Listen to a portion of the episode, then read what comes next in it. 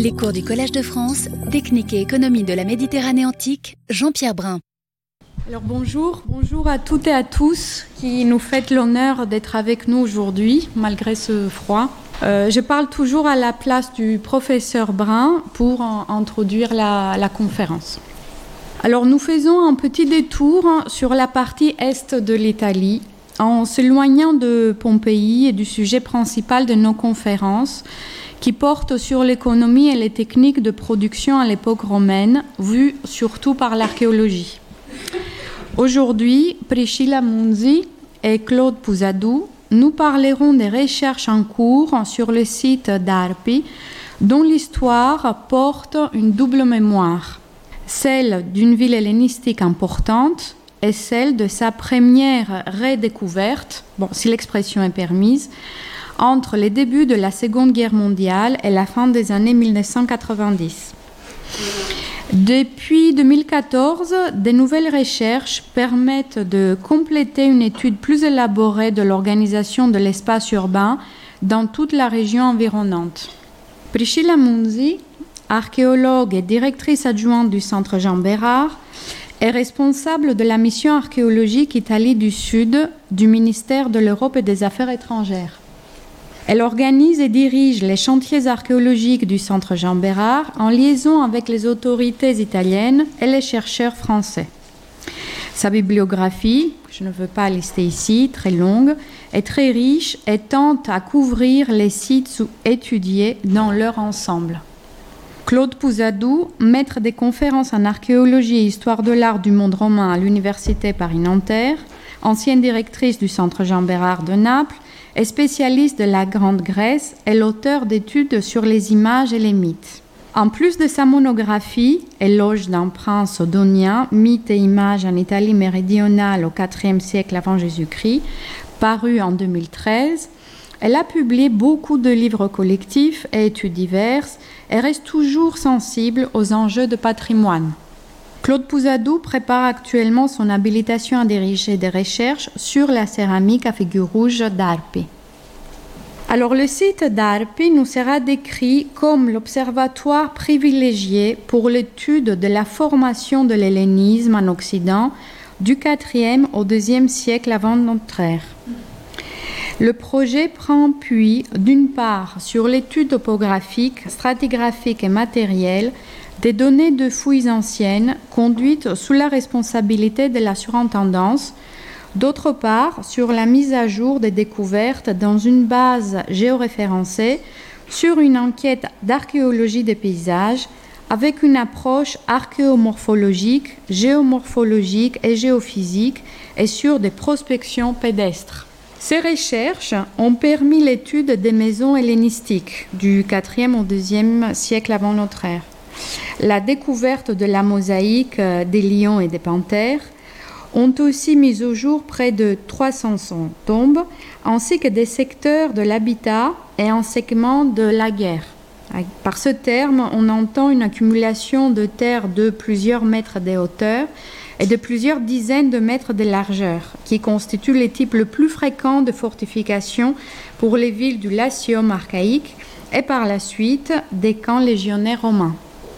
Avec celle des domus, l'étude de la topographie des nécropoles constitue en effet un des phénomènes les plus significatifs de la structuration de cette grande agglomération. Le croisement des informations fournies par l'emplacement des tombes, leur architecture, le matériel funéraire, la chronologie et les observations anthropologiques complètent les connaissances sur les transformations urbaines et socio-économiques qui ont intéressé une des plus grandes cités italiotes entre le 6e siècle avant Jésus-Christ et le 1er siècle après Jésus-Christ. Je laisse aux conférencières le soin de présenter l'histoire des recherches et le projet de son ensemble. Merci. Bonjour à vous tous qui, malgré ce froid, êtes venus nous écouter. Merci beaucoup à Despina pour ses mots de présentation et à euh, Jean-Pierre Brun pour euh, l'invitation à présenter ses recherches. Nous sommes très heureuses avec euh, Priscilla Munzi de vous présenter aujourd'hui le sujet qu'a évoqué Despina. Après le cours de Bastien Lemaire sur les espaces périurbains à Pompéi, nous allons présenter un autre exemple de réflexion sur les marges des cités, mais vous allez voir en changeant d'échelle et en renversant l'approche pour nous intéresser cette fois-ci à un établissement situé aux marges des cités, en jouant un peu avec les mots, aux marges des cités grecques d'Italie du Sud. Nous parlerons en effet du site d'Arpi, la ville donienne hellénisée la plus septentrionale de la région des Pouilles et la plus éloignée, paradoxalement, euh, du coup, des colonies grecques de la côte ionienne, Tarente et Métaponte. Cette situation, en revanche, la place en première ligne lorsque les Romains s'implantèrent à la fin du IVe siècle dans cette région située aux confins du territoire samnite pour contrôler, c'était l'objectif des Romains, les terres à blé de l'Italie du Sud et accéder par les routes à la Grèce et de là à la Méditerranée orientale. Alors qu'Arpi connut une hellénisation tardive au regard d'autres établissements situés à proximité de Tarente, elle fut touchée précocement par la culture des Romains qu'elle comptait parmi ses plus proches alliés. Cette recherche, comme euh, Despina l'a rappelé, née en 2014 au Centre Jean Bérard de Naples, une unité du CNRS et de l'École française de Rome, dont j'avais pris alors la direction avec Priscilla Munzi à la suite du professeur Brun, relève depuis 2018 du programme scientifique de la mission archéologique Italie du Sud, intitulé Aux marges de la ville, dont Priscilla est responsable, depuis 2011 et depuis 2021, sous la nouvelle, direction de Valérie Huette, elle s'inscrit dans l'un des deux axes de recherche de l'unité intitulé Organisation et gestion des espaces urbains et périurbains en Italie du Sud dans l'Antiquité. Alors comme de nombreuses recherches, cette étude présente un défi, celui de chercher à mieux connaître les modes de formation et de transformation d'une ville invisible, donc euh, difficile pour cette raison, car il ne reste aucun vestige en surface, mais aussi, on pourrait dire, anomale, en raison des mesures de sa superficie 1000 hectares, euh, si on la compare à d'autres villes comme Pompéi, justement, dont vous avez entendu parler, euh, qui a une superficie de 64 hectares, ou même à Cume, une superficie de 110 hectares. Donc cet ensemble, elles font à chaque un dixième environ euh, de ces villes, que la ville d'Arpi soit presque dix fois plus grande que la première colonie grecque d'Occident et qu'elle avoisine les 1386 hectares de Rome à l'intérieur de la muraille aurélienne à la fin du IIIe siècle après notre ère n'a guère de sens. On ne peut pas euh, comparer euh, ces réalités. Donc si ce type de comparaison ne nous mène pas très loin, il a au moins le mérite de mettre en lumière la spécificité d'un établissement qui, tout en relevant d'une réalité culturelle, l'Adonie fort éloignée des modèles grecs et romains, acquiert néanmoins son faciès urbain au contact de ces mêmes populations euh, grecques et romaines présentes en Italie. Alors, pour relever le défi, nous bénéficions de la collaboration de l'Université de Salerne e dalla Soprintendenza Archeologia Belle Arti e Paesaggio per le province di Barletta, Andria, Trani e Foggia, que je dis une fois euh, comme ça, puis après j'abrégerai évidemment, qui nous permet de travailler sur deux fronts et à plusieurs échelles. De l'étude de l'environnement et de la reconstitution des paysages, conduite par Alfonso Santoriello à l'Université de Salerne et son équipe, à l'analyse des données restituées par des fouilles passées mais restées en partie inédites.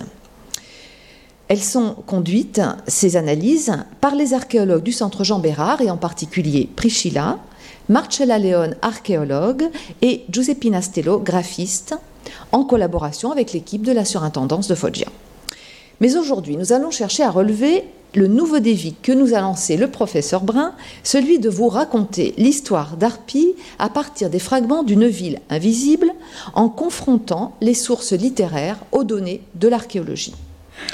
Donc commençons par planter le décor de la région donienne. depuis les contreforts des Apennins à l'ouest jusqu'au mont du Gargano au nord, jusqu'au bassin de l'Ofanto au sud, s'étend cette région, la Donie, qui fut le théâtre d'une grande culture pré-romaine, celle des Doniens. Dès le 7e siècle, le poète Mimnerme les mentionne à propos de l'arrivée du héros argien Diomède en Apulie après la guerre de Troie, auprès du roi Donos. Au 5e siècle, l'historien sicilien Antiochos de Syracuse fait de cette région la limite septentrionale de la Yapygie, qui est l'équivalent de l'actuelle région des Pouilles.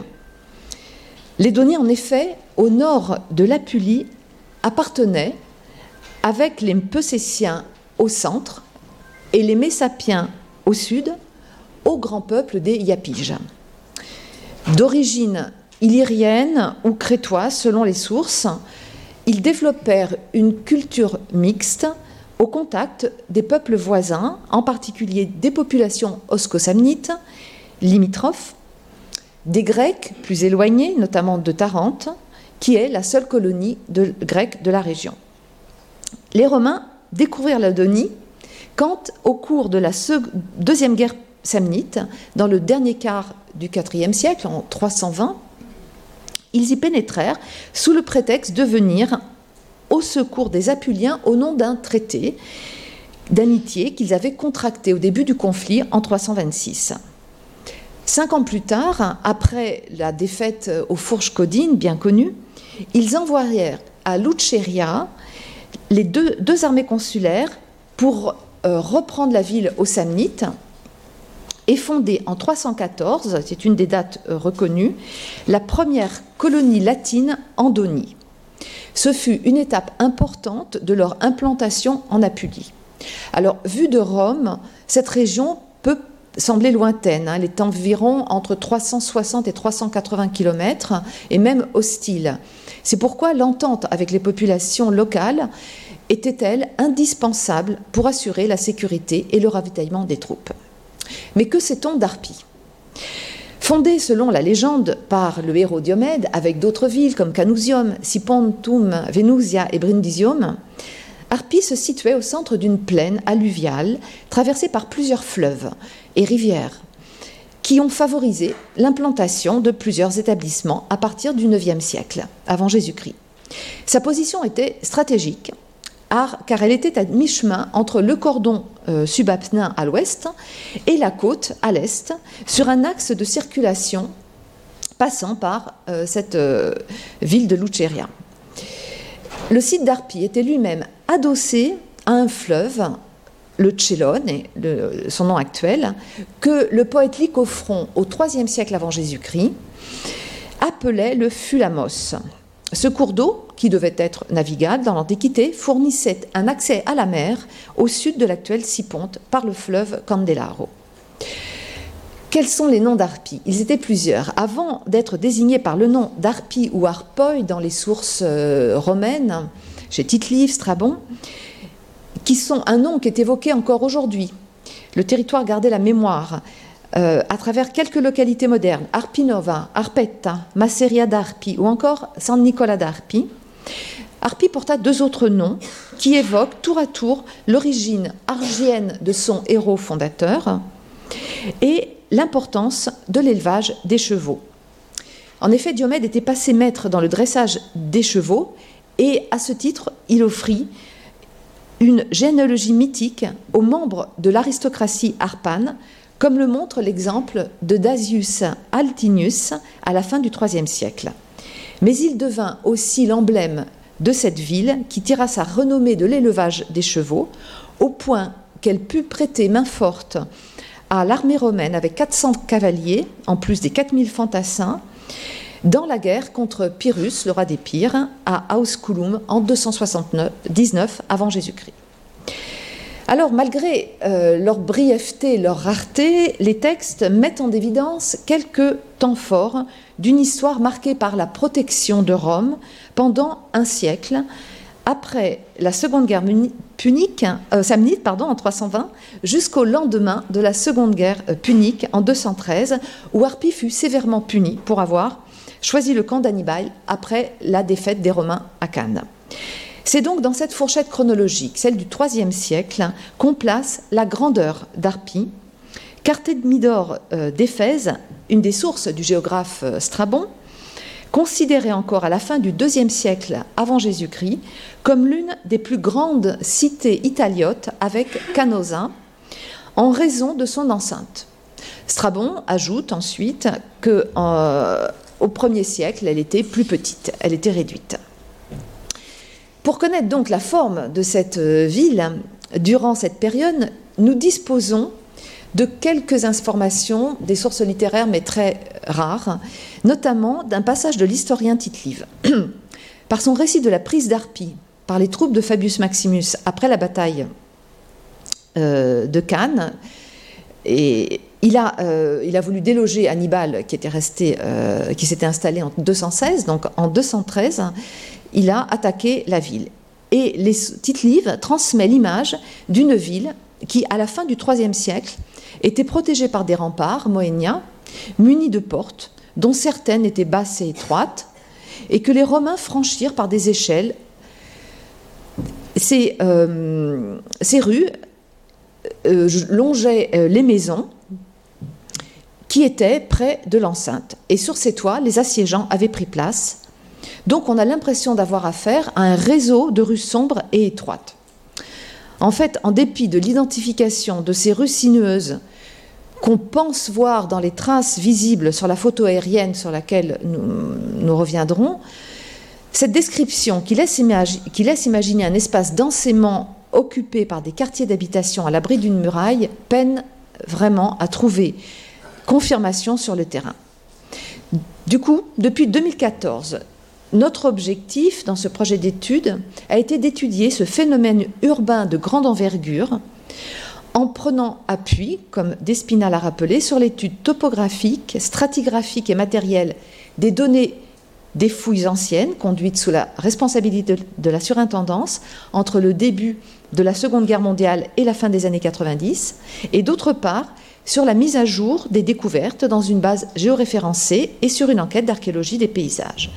Cette recontextualisation a été conduite à plusieurs échelles, de la maison et de la tombe, au territoire pour mieux définir les contraintes, les ressources et l'évolution du paysage avec une attention particulière portée à la gestion de l'eau. Voyons brièvement l'histoire de ces fouilles qui euh, nous montrent ce que nous connaissions avant euh, notre arrivée. Les enquêtes menées à partir des années 30 du siècle dernier s'étaient concentrées dans la partie sud-est du site, sur les terrains situés le long du chemin d'exploitation aménagé par l'Opéra Nazionale Combattenti, que l'on abrège et que l'on évoquera par les initiales ONC, à l'occasion des grands travaux pour la transformation de la propriété foncière et l'accroissement de la petite et moyenne propriété par le régime fasciste. Dans les premières phases du projet que nous avons lancé, nous avons pris d'abord en compte les données cartographiques et matérielles des anciennes fouilles effectuées dans ce secteur, au sud-est. Tout d'abord, celle de Ciro Drago de 1939 et 1941, puis celle de Santo Tine et de Fernanda Tine Bertocchi en 1965 et 1966, puis celle de Ettore Maria de Iulis en 1971 et 1970, et surtout celle de Marina Matsei dans les années 90, de 92 à 97. L'essentiel de ces témoignages avait fourni le socle d'une reconstruction de l'habitat à partir des années 40. Les fouilles effectuées par sondage ou par tranchée, cependant, ne permettaient pas d'avoir une vision d'ensemble, mais seulement de distinguer des zones de nécropoles et d'habitats et de vastes aires non construites, probablement destinées aux cultures, à l'intérieur même des murs. C'est pourquoi nous avons choisi d'élargir nos recherches aux vestiges aussi mis au jour dans les années 70 et 90 en lien avec le suivi archéologique des grands travaux, notamment ceux de Ettore Maria de Iulis en 1969 et 1970 pour la construction d'un tronçon de l'autoroute Adriatica A14 Bologne-Canosa. Donc si vous l'empruntez, vous traversez le site pour aller dans les Pouilles. Puis par Marina Matsei de 1991 à 1992 pour l'implantation d'un réseau d'irrigation pour le compte du Consorzio per la Bonifica della Capitanata. Leurs fouilles nous ont fourni l'occasion d'étendre l'enquête à l'ensemble du site, de, de procéder au positionnement des tombes et des traces d'habitat et d'obtenir de nouvelles données sur les formes d'occupation de l'espace urbain grâce à la cartographie encore jamais réalisée de cette euh, mise au jour par le creusement des, euh, des tranchées de l'entreprise euh, SAFAB. Un des enjeux de notre étude était d'évaluer le type d'informations que la distribution des tombes pouvait fournir sur l'organisation de la ville, tant du point de vue topographique que chronologique. Ces dernières années, l'étude s'est étendue à d'autres contextes funéraires récupérés à l'occasion de fouilles de sauvetage, celle de Deiulis dans la tombe du vase d'Éniobide et celle de l'hypogée de la Méduse, fouillée par Marie-Lise Anava en 1980, puis Marina Matzey en 1985 et 1989, ainsi que les fouilles programmées plus récentes de Marina Matzey en 1999, 2001, et puis plus récemment, plus récemment de Marcello Guaitoli euh, de l'Université de Lecce et de Marisa Corrente, qui nous ont mis au jour qui ont mis au jour, respectivement en 2005 et 2009, dans différents secteurs situés aux marges du site, d'importants secteurs de nécropole.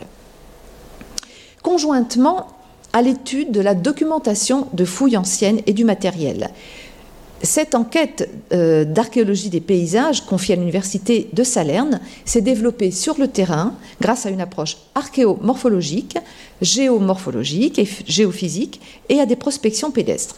Ces quatre types de prospection conduites à l'échelle du site visait à mieux définir les contraintes, les ressources et l'évolution du paysage au sein duquel s'est déployé ce phénomène urbain de très grande envergure. L'analyse géomorphologique Out of Sight a en effet montré que l'agglomération d'Arpi avait été fondée entre deux rivières, le Cellone au nord, mais aussi le Faraniello au sud, et que l'habitat délimité par la guerre prend place sur deux terrasses, toutes deux inclinées vers le nord-est, séparés par un dénivelé. Sur les deux terrasses se trouvent de légers reliefs appelés localement des montarozzi qui dominent légèrement d'un mètre ou deux le niveau moyen de la plaine. Le choix du site et l'emplacement de l'habitat a donc été fortement conditionné par la présence des cours d'eau, tandis que la structuration interne a dû tenir compte des aspects liés au ruissellement des eaux en superficie et aux problèmes des eaux stagnantes dues à la faible capacité d'absorption hydrique des argiles qui composent le substrat géologique ainsi qu'à la faible énergie du relief du territoire d'Arpi. La géologie du substrat et les formes extrêmement planes du paysage permettent d'expliquer au fil du temps l'engorgement fréquent, les inondations locales et la concentration des processus d'érosion. L'un des enjeux du programme était donc de procéder à cette cartographie encore jamais réalisée, des vestiges mis au jour, et d'évaluer les types d'informations que la distribution des tombes, leur typologie, leur mobilier pouvaient fournir sur l'organisation de la ville, tant du point de vue topographique et chronologique, nous l'avons dit. Avec celle de l'habitat de l'ère de Montarozzi, l'organisation des nécropoles constitue en effet l'un des phénomènes les plus significatifs de la structuration de cette grande agglomération donienne. Donc, à, défaut de nouvelles fouilles, parce que ça n'a pas été possible, ces données précisent l'organisation de l'espace urbain en aidant à replacer le quartier de Montarozzi dans l'histoire du site. L'étude des données de fouilles et leur repositionnement dans le paysage ainsi reconstitué nous ont permis de proposer de nouvelles hypothèses sur l'histoire d'Arpi et de ses transformations au gré des contacts avec les cultures que nous avons déjà nommées, les cultures samnites, grecques et romaines, du 8e siècle au 2e siècle avant euh, Jésus-Christ. Ce phasage, établi pour l'ensemble du site pour la première fois, s'est appuyé sur la séquence stratigraphique mise au jour par Marina Matzey dans la fouille de l'ONSC 28 dans l'ère ainsi que sur l'examen des contextes funéraires, de la typologie des sépultures et de leur architecture. Mais maintenant, cette histoire, elle se construit grâce à la lecture des données archéologiques. Et c'est Priscilla qui va prendre le relais pour vous la reconstituer. Bien que la première phase, celle des 8e et 7e siècles, soit documentée par une tombe à tumulus et par quelques fonds de moins euh, détectés au moins dans deux secteurs du site, il est impossible aujourd'hui de préciser la nature, l'extension et l'organisation de l'habitat pour cette époque. La tombe à tumulus, fouillée dans les années 60 par Fernanda Tine Bertocchi, tout en restant un témoignage isolé, documente pour cette phase une forme d'occupation du site. La fosse, creusée dans, le banc calcaire, recouverte d'un tumulus d'environ 4,50 m de diamètre, défini par des dalles en pierre et composé d'un amas de terre et de pierre, accueillit un squelette en position recroquevillée, accompagné de pièces d'ornement en or et en bronze, des fibules, des anneaux, et d'une association de céramique une tasse déposée à l'intérieur d'une olla, peau de tradition italique, typique des rituels funéraires de ces communautés jusqu'au IIIe siècle. Avec ses motifs de zigzag monochrome sur l'épaule, l'ola relève de la production géométrique caractéristique de la culture donienne. Une autre attestation caractéristique de cette première phase est fournie aussi par quelques stèles doniennes, malheureusement découvertes hors contexte et fragmentaires. Ces plaques rectangulaires sculptées sont de taille variable et dotées d'un trou sur la partie supérieure pour y fixer une tête iconique ou aniconique. Avec leur décor d'armes, d'ornements, de scènes de la vie quotidienne, économique et religieuse, ces stèles auraient servi à signaler des tombes ou des lieux de culte jusqu'au moins au VIe siècle un véritable indice de la structuration du site remonte seulement au VIe siècle, lorsque celui-ci est défini par la mise en place d'un imposant système défensif. Le paysage actuel, comme l'a rappelé Claude Pouzadou, a conservé peu de traces des installations antiques dont l'enfuissement a entraîné la formation d'amas de terre qui modèlent en surface la plaine d'Arpi, les Montarozzi.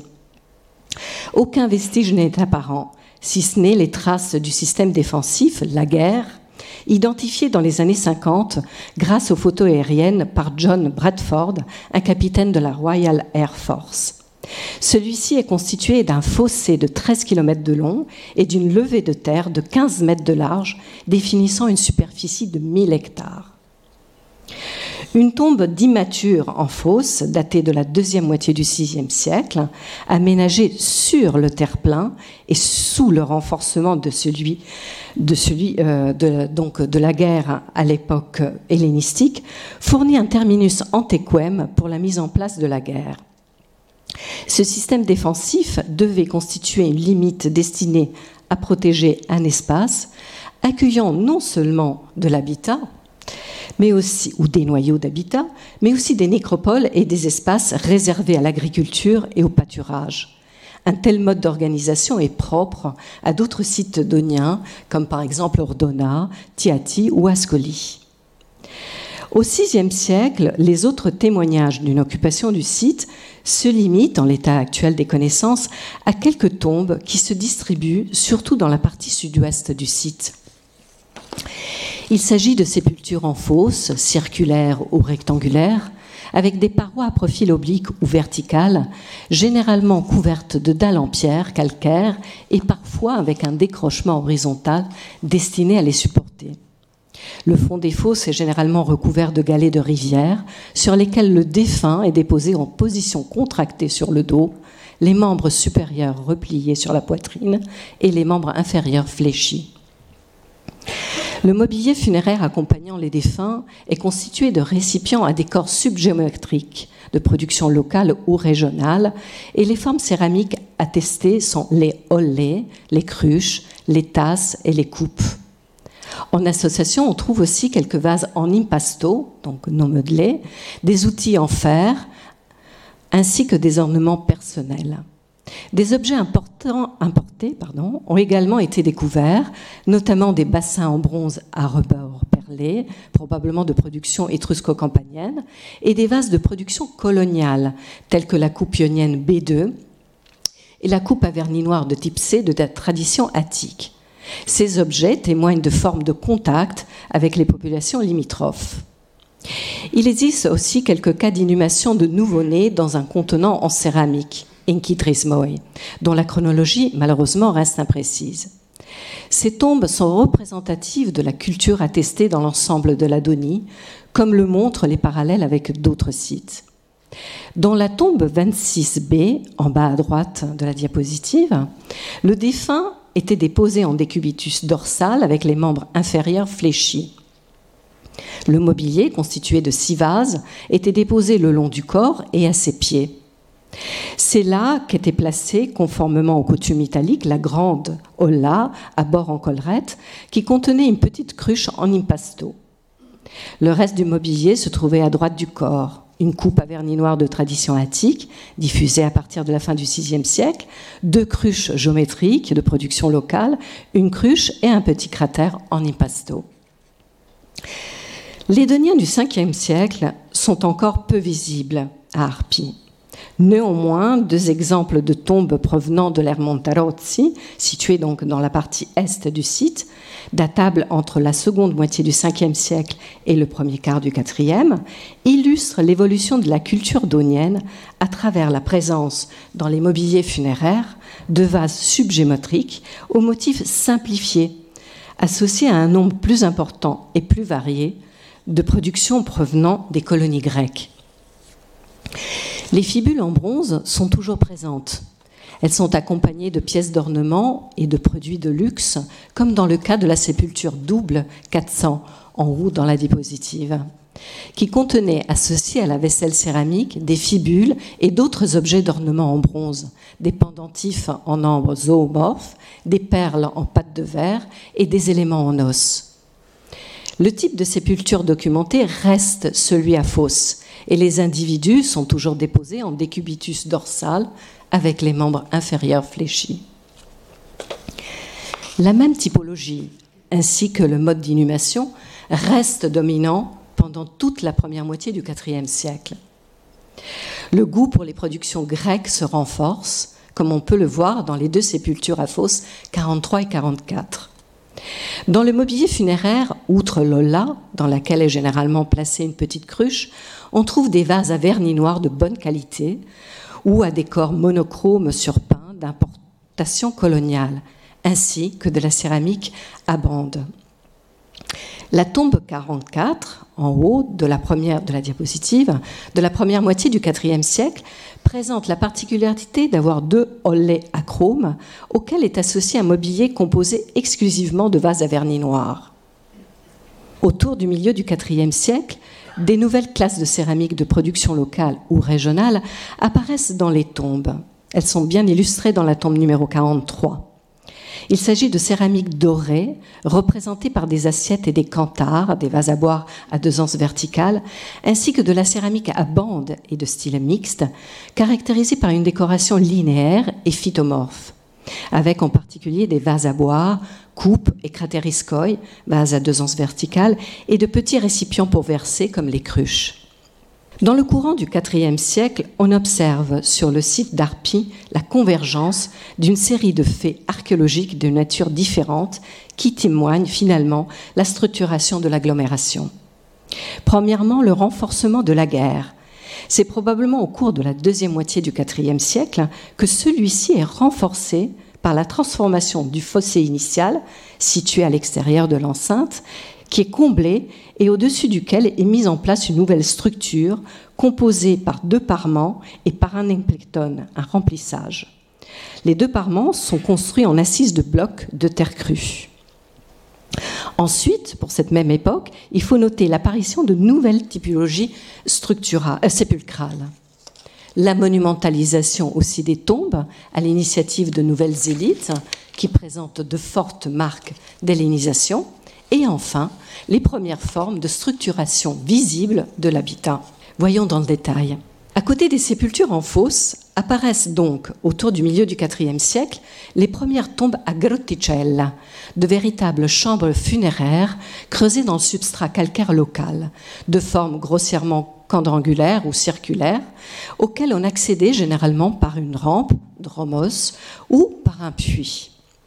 Les accès aux espaces hypogés pouvaient être fermés par une ou plusieurs dalles de calcaire, par des tuiles ou des briques en terre crue. Ces tombes sont souvent regroupées par secteur où elles forment des noyaux, par exemple, comme dans la, diapositive de gauche, dans l'air de Montarozzi. Les dimensions et l'organisation des cavités dans les tombes à grotticella offrent de nouvelles possibilités de structurer le rituel funéraire. La disposition des objets dans différents espaces ou leur répartition au sein d'une même chambre permet de distinguer des lots de vase utilisés pour les liquides et les aliments autour de la grande holla et des objets métalliques comme par exemple les ceinturons, les fibules et les anneaux autour du défunt. Au sein du mobilier funéraire, on trouve des vases à vernis noir avec des corps monochromes sur pain rouge, dont certains en miniature, probablement de production locale ou régionale. Dans quelques cas apparaissent aussi des vases à figure rouge, probablement des importations. La tombe à Grotticella 22, illustrée donc sur la diapositive, est particulièrement intéressante pour cette phase car elle contient un individu inhumé présentant des attributs guerriers. Le défunt est allongé sur le dos et porte un ceinturon de bronze. Le mobilier funéraire, composé de 17 objets, a été placé au fond de la chambre. Les outils et les armes, un rasoir en fer avec un fourreau, un javelot et une lance en fer, ont été placés au centre de la pièce. Dans les tombes à fosse de la même phase, outre Lola à chrome toujours présente, le mobilier funéraire se compose lui aussi de vases à vernis noir, de céramique à bande et de style mix, ainsi que d'ornements personnels en métal. Dans la tombe 5, illustrée sur la diapositive, à côté du mobilier céramique était présente une épingle en argent et une fibule en bronze. Au cours de cette même période, font leur apparition des nouvelles typologies sépulcrales. Il s'agit de tombes à chambre hypogées, construites en gros blocs, en en grand appareil de blocs de calcaire avec un plan quadrangulaire et rampe d'accès. Elles sont souvent peintes à l'extérieur et à l'intérieur. Et euh, le type plus ancien, daté euh, au milieu du IVe siècle, est illustré par euh, la tombe des cavaliers, découverte en 1982. Elle présente un plan rectangulaire, un vestibule, une cella, donc une chambre funéraire, avec une décoration figurée et une couverture de dalles à plat. L'architecture et la technique adoptée font écho à des exemples attestés, mais dès le VIe siècle, alors qu'on est au IVe, dans les colonies grecques de Métaponte et de Tarente. Malheureusement déjà pillée par des fouilleurs clandestins, elle n'a restitué aucun élément de mobilier. Sa datation repose sur la typologie tombale et la réalisation du décor peint sur les parois. Alors que les deux jeunes cavaliers présents sur celle du fond introduisent une innovation due aux populations oscosemnites de Campanie, la noble dame figurée sur celle de droite conserve par son costume, en particulier ses longs gants décorés de motifs géométriques, la tradition des stèles doniennes. Ce type de sépulture reste néanmoins pour l'instant un cas isolé à Harpy. Quelque temps plus tard, entre le dernier quart du IVe siècle et la première moitié du IIIe siècle, aux côtés des sépultures à fosse et de celles à grotticella, se diffuse la tombe à chambre hypogée, construite en gros blocs et avec une couverture de dalles en bâtière, donc un toit à double pente. Un exemple significatif est constitué par la tombe du vase d'Eniobide, fouillée en 1972 par Ettore Maria de Iulis, qui l'a publiée en 1992. Elle est constituée d'une pièce rectangulaire construite en bloc de calcaire, mesurant 6 mètres de longueur sur 3 mètres de largeur pour une hauteur maximale de 2 mètres 50. Ces parois étaient revêtues d'un enduit peint en blanc et on y accédait par un long couloir et une porte dont le fronton était décoré de listels peints en jaune et en rouge avec une frise de rinceaux de couleur bleue.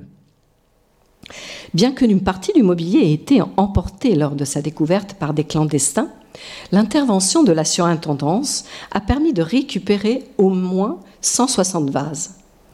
Datée du dernier quart du IVe, début du IIIe siècle, elle associe la céramique listata, où domine l'élément végétal, à des vases de production coloniale à vernis noir, avec décoration surpeinte polychrome, à figure rouge, et des céramiques culinaires de tradition grecque, ainsi que des amphores de transport de type corinthien. Les vases à figure rouge, attribués au dernier peintre apulien, introduisent un répertoire mythologique et héroïque. Associé à la sélection des formes céramiques, ils confirment l'adhésion à la culture grecque. L'étude des divers objets du mobilier semblerait documenter la présence d'au moins deux inhumations, donc une utilisation de l'espace funéraire probablement sur plusieurs générations.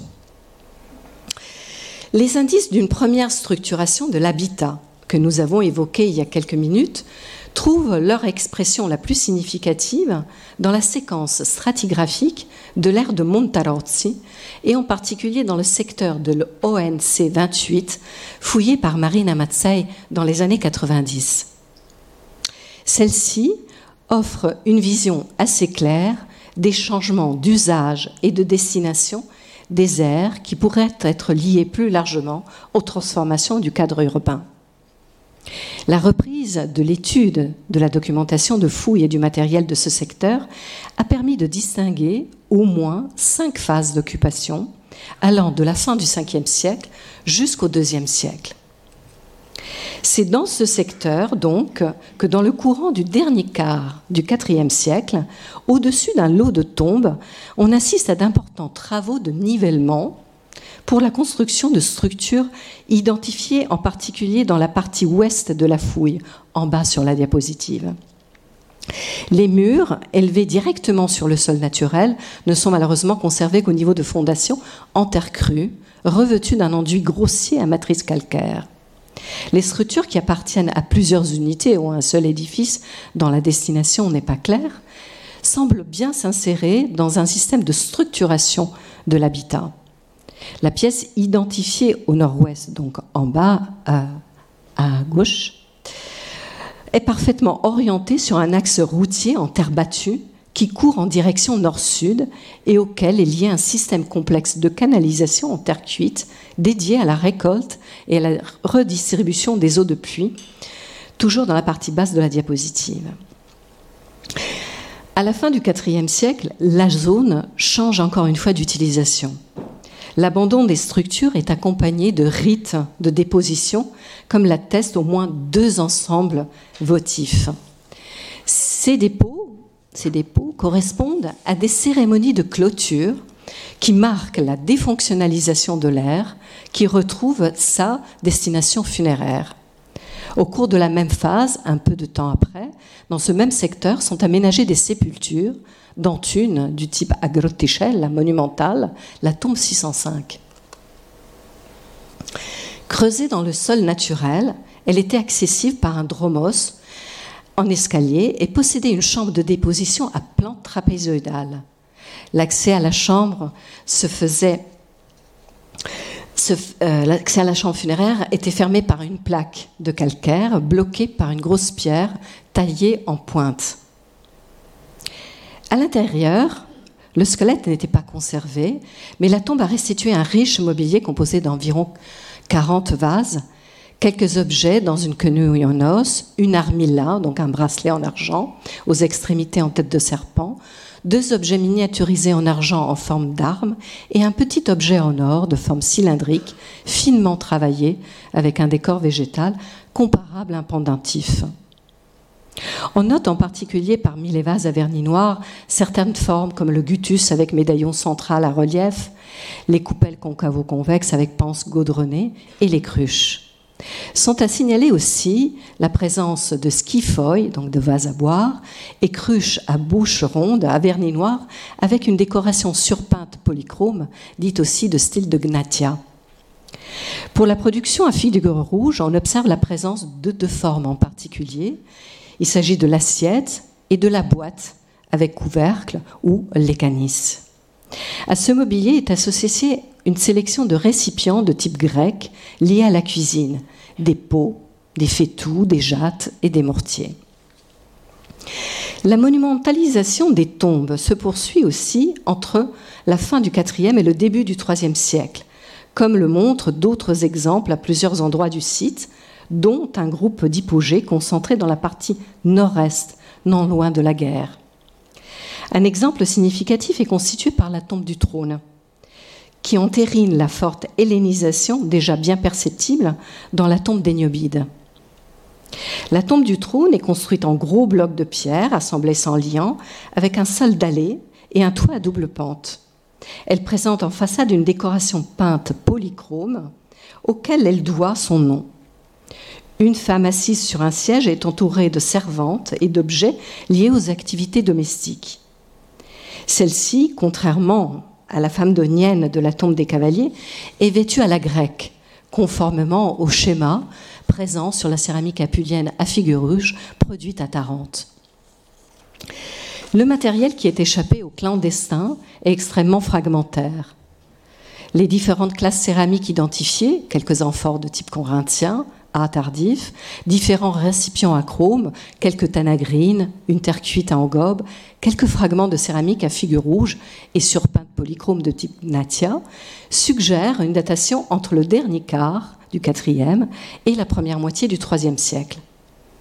L'identification de plusieurs couches de peinture en particulier sur le fronton, documenté aussi par la photographie multispectrale, permet de confirmer l'hypothèse de différentes phases d'utilisation de cette structure funéraire.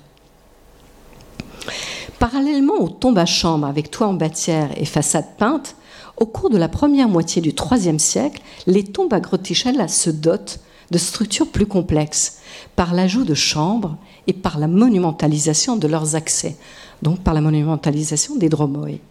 Ces changements offrent une image de plus en plus précise de la structuration de la société d'Arpi.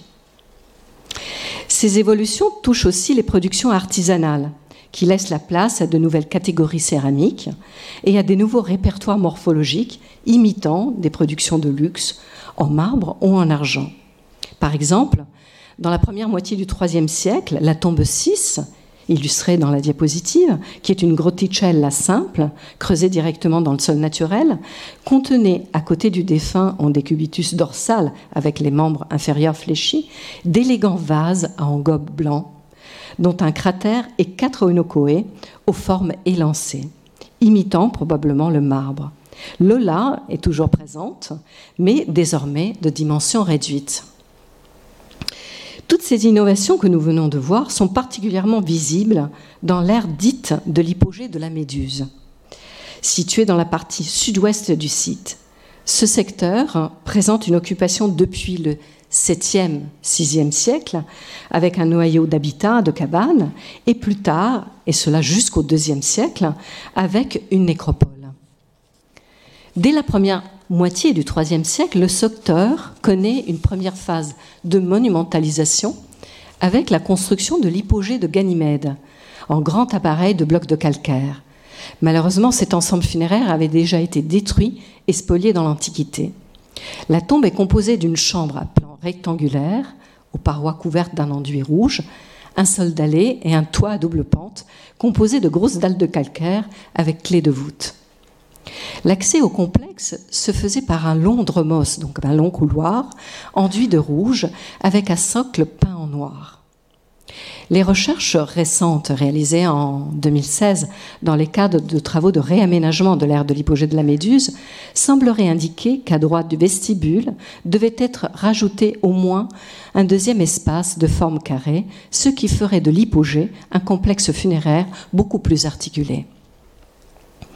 Le mobilier funéraire ayant survécu aux divers, pillages antiques et, contemporains comprenait en plus de quatre patères à vernis noir un deinos, des coupes et deux cratères à volutes en céramique polychrome à tempera, une olla et une petite cruche à chrome, ainsi que plusieurs figurines en terre cuite, dont un Ganymède, des érodes, des figurines féminines, des dauphins et des grenades.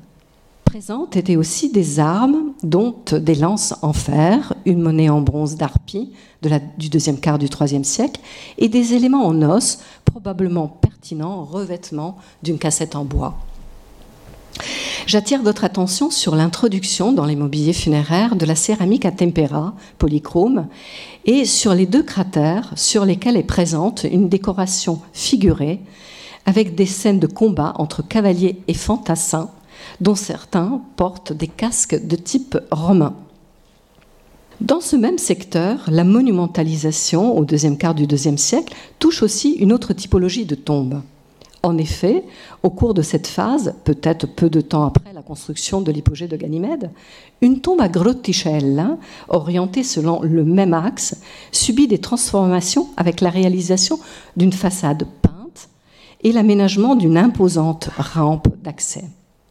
À l'intérieur de la cella, la chambre funéraire, les ossements réduits d'une première sépulture sont déposés avec le mobilier funéraire dans une petite fosse aménagée dans le sol et une nouvelle sépulture est déposée sur une banquette.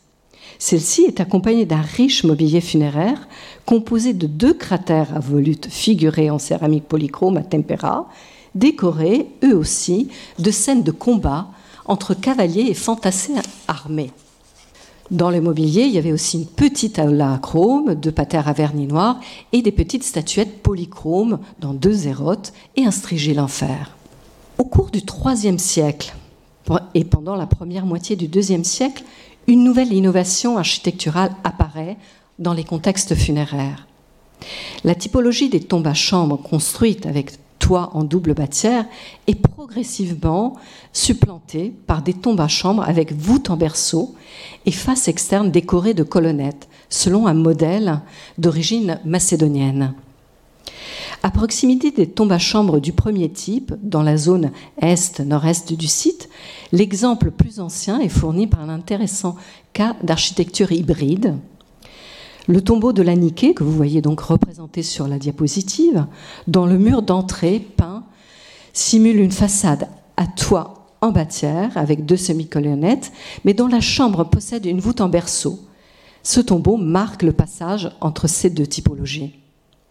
Sur le fronton, le décor confirme l'adhésion au nouveau répertoire iconographique des scènes de bataille introduites à Harpy par les cratères à volutes à Tempera. Malheureusement, la tombe était déjà pillée et aucun objet du mobilier n'a pu être récupéré. Bien sûr, les innovations à cette époque ne se limitent pas aux tombes, elles touchent aussi l'habitat comme l'illustre l'exemple de la domus de la mosaïque des lions et des panthères, implantée au cours de la deuxième moitié du IIIe siècle dans l'ère de Montarozzi, où elle succède à plusieurs phases d'occupation dont nous avons eu des aperçus tout à l'heure. L'articulation planimétrique de la maison, ainsi que le système décoratif des parois et des pavements, qualifie le, niveau social très élevé de ses habitants et l'adhésion au modèle culturel de la Koiné hellénistique. Cela est particulièrement visible dans la typologie des espaces et de leur décor, avec l'aménagement de salles réservées à la consommation du vin, l'androne, le recours au sol mosaïqué et aux parois scandées de décors en zone. Le plan de la Domus n'est que partiellement dégagé et attend des fouilles complémentaires. Dans l'état actuel, sont connus 780 mètres carrés d'une maison dont quatre secteurs ont été identifiés. Au sud-ouest, donc en bas sur la diapositive, une entrée monumentale flanquée de pilastres dotée de corniches en stuc, donnée sur un espace ouvert, doté au centre d'un bassin, placé dans l'axe d'un petit androne, qui a livré un sol en mosaïque de tesselle, formant un décor de dauphins et des fragments d'enduit peint. À l'est de la maison se trouvait une autre série de pièces de représentation de plus grande taille, dans la mosaïque en tesselle irrégulière, dotée de quatre panneaux remplis de deux paires de panthères et de, et de lions alternés par des fonds blancs et noirs, a donné son nom à la maison. L'espace, vraisemblablement découvert, un exèdre ou un péristyle, avait les parois décorées d'enduits imitant un grand appareil. Une plainte bleue était surmontée d'orthostates de couleur claire sous un rang de blocs d'appareils à bossage polychrome. Les plaques rectangulaires aux couleurs variées sont bordées d'une ciselure noire. Deux carreaux monochromes, un rouge et un jaune, alternent avec deux autres polychromes imitant l'un une brèche, l'autre un marbre noir aux veines obliques bleues, rouges et jaunes. Même s'il ne reste rien de la partie supérieure de la paroi, cette disposition évoque précisément le décor en style structural d'une maison de Pella en Macédoine datée au IIIe siècle.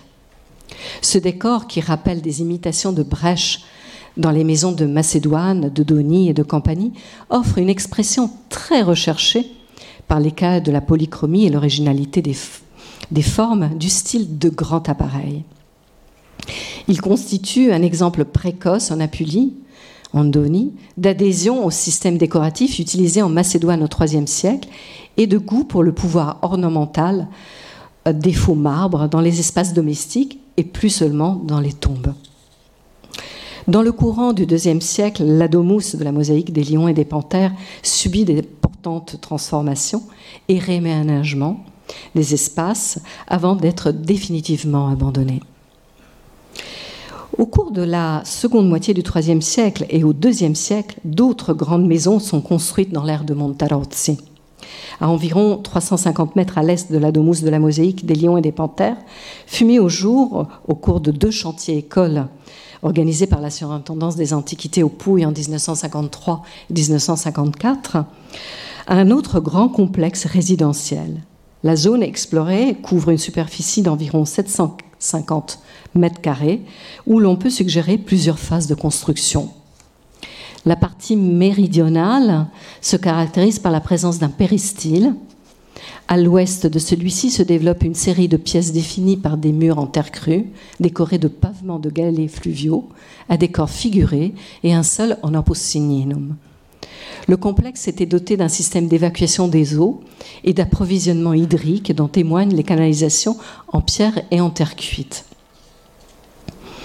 Conjointement au développement du quartier d'habitation hellénistique dans l'ère de Montarozzi, à environ un kilomètre au sud, toujours à l'intérieur de l'agglomération délimitée par la guerre, dans les secteurs des nécropoles préexistantes sont aménagées de nouvelles tombes monumentales, à Chambry-Pogé, avec voûte en berceau. La version la plus monumentale de cette typologie est euh, l'hypogée de la Méduse. Construite en blocs calcaires réguliers, il était composé d'un long dromos, d'une façade tétrastyle avec chapiteaux figurés et un fronton orné d'une tête de méduse, d'un étroit vestibule et de trois pièces avec voûte en verso.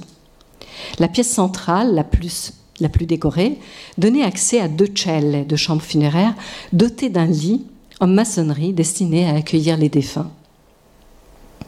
L'ensemble était enduit et décoré de peintures et de mosaïques, et il est représentatif de ces changements liés au contact entre cultures et au transfert de techniques favorisées par les événements historiques. Malheureusement, le tombeau fut pillé plusieurs fois par des fouilleurs clandestins.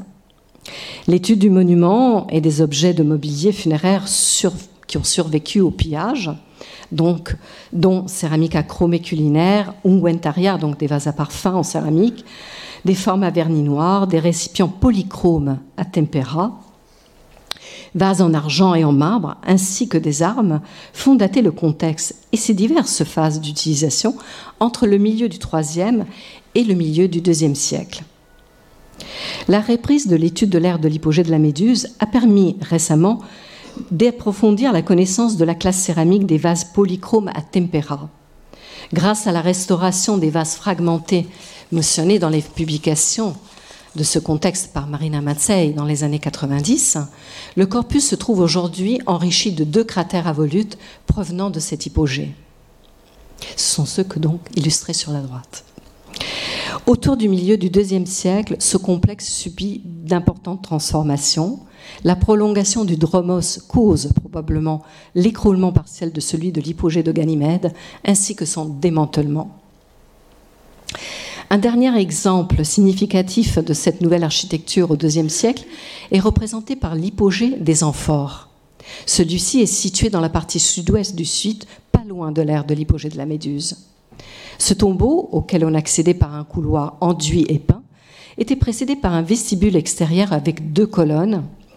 L'intérieur était organisé avec une antichambre étroite et une cella avec deux lits en briques. Malgré les diverses tentatives de pillage, à l'intérieur était conservée une partie du mobilier funéraire. Celui-ci était composé par de la céramique acrome, de la céramique listata, donc avec des ornements végétaux, des ongwentari en céramique, de quelques vases à vernis noir, des récipients culinaires et surtout de nombreuses amphores de transport, de brindes de type corinthien, les corintho-corsyriennes tardives, de cosses, ainsi que plusieurs terres cuites. Parmi les objets en métal, des miroirs, des strigiles et de nombreuses armes, ainsi que des objets d'ornement en or, une monnaie et des objets en os. L'ensemble du mobilier renvoie au courant du IIe siècle. Ces tombes que nous venons de voir marquent probablement l'achèvement de l'intégration des élites d'Arpie à la société romaine au terme d'un long processus enclenché à partir de la fin du IVe siècle, mais qui s'est surtout précisé et défini au cours du IIIe siècle à la faveur des alliances militaires et politiques. Si les données archéologiques permettent d'affiner la lecture de l'histoire d'Arpie, offerte par les sources littéraires, il nous reste encore à préciser les étapes finales de cette évolution. Je vais laisser la parole à Claude Pouzado pour les conclusions. Alors malgré ces quelques fragments de euh, réalité monumentale au IIe siècle, il faut constater qu'à partir du IIe siècle, à partir des données archéologiques, euh, les nécropoles et l'habitat d'Arpie s'essoufflent. Ce qui est perçu comme un déclin a été attribué à l'amputation du territoire euh, par les Romains à l'issue de la Seconde Guerre punique, avec la déduction de la colonie romaine de Sipontum, son ancien port, en 194. Si Harpie perd sa primauté en Donie au bénéfice de Canusium, elle semble conserver néanmoins un rôle économique, comme en témoignent les sources épigraphiques et les vestiges archéologiques. Quelques témoignages épigraphiques sur la présence d'un proxène d'Arpie à Delphes en 191-190 avant Jésus-Christ attestent par exemple son rayonnement jusqu'au début du IIe siècle tandis que les amphores retrouvées dans les tombes confirment pour la même époque sa, vitalité commerciale. Les sources nous livrent aussi quelques rares informations, mais très éparses, à, les sources littéraires, j'entends. À la fin de l'époque républicaine, Arpi est encore signalé pour sa production agricole, avec une spécificité dans la culture de la vigne, signalée par Varon. Et elle sert encore au 1er siècle euh, d'étape à Jules César sur la route de Brindisium. C'est Cicéron qui en témoigne dans les lettres à Atticus. Les difficultés qu'elle rencontre au 1er siècle après Jésus-Christ dans la culture du blé qui ne pousse pas, comme en témoigne Pline, pourraient marquer la fin d'une grande production. D'après Marina Matzey, la fin de cette production, ces difficultés seraient liées aux conditions climatiques et à l'envasement de cette région lagunaire, comme le notent les auteurs anciens pour les sites de Salapia et de Siponte. À la fin de l'Antiquité, enfin, des itinéraires de voyageurs conservent le souvenir d'une station sur la route entre Beneventum et Sipontum. Néanmoins, ou plutôt à l'appui de ces quelques euh, éléments, les, prospections euh, pédestres qui ont été réalisées au cours de ces années ont montré des traces de fréquentation jusqu'à la fin de l'Antiquité. Nous connaissons également la présence d'une villa attestée par des enduits peints.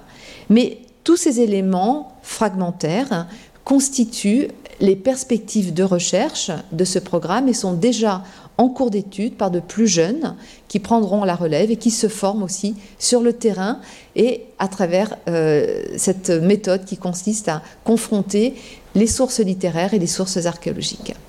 Merci beaucoup pour votre attention.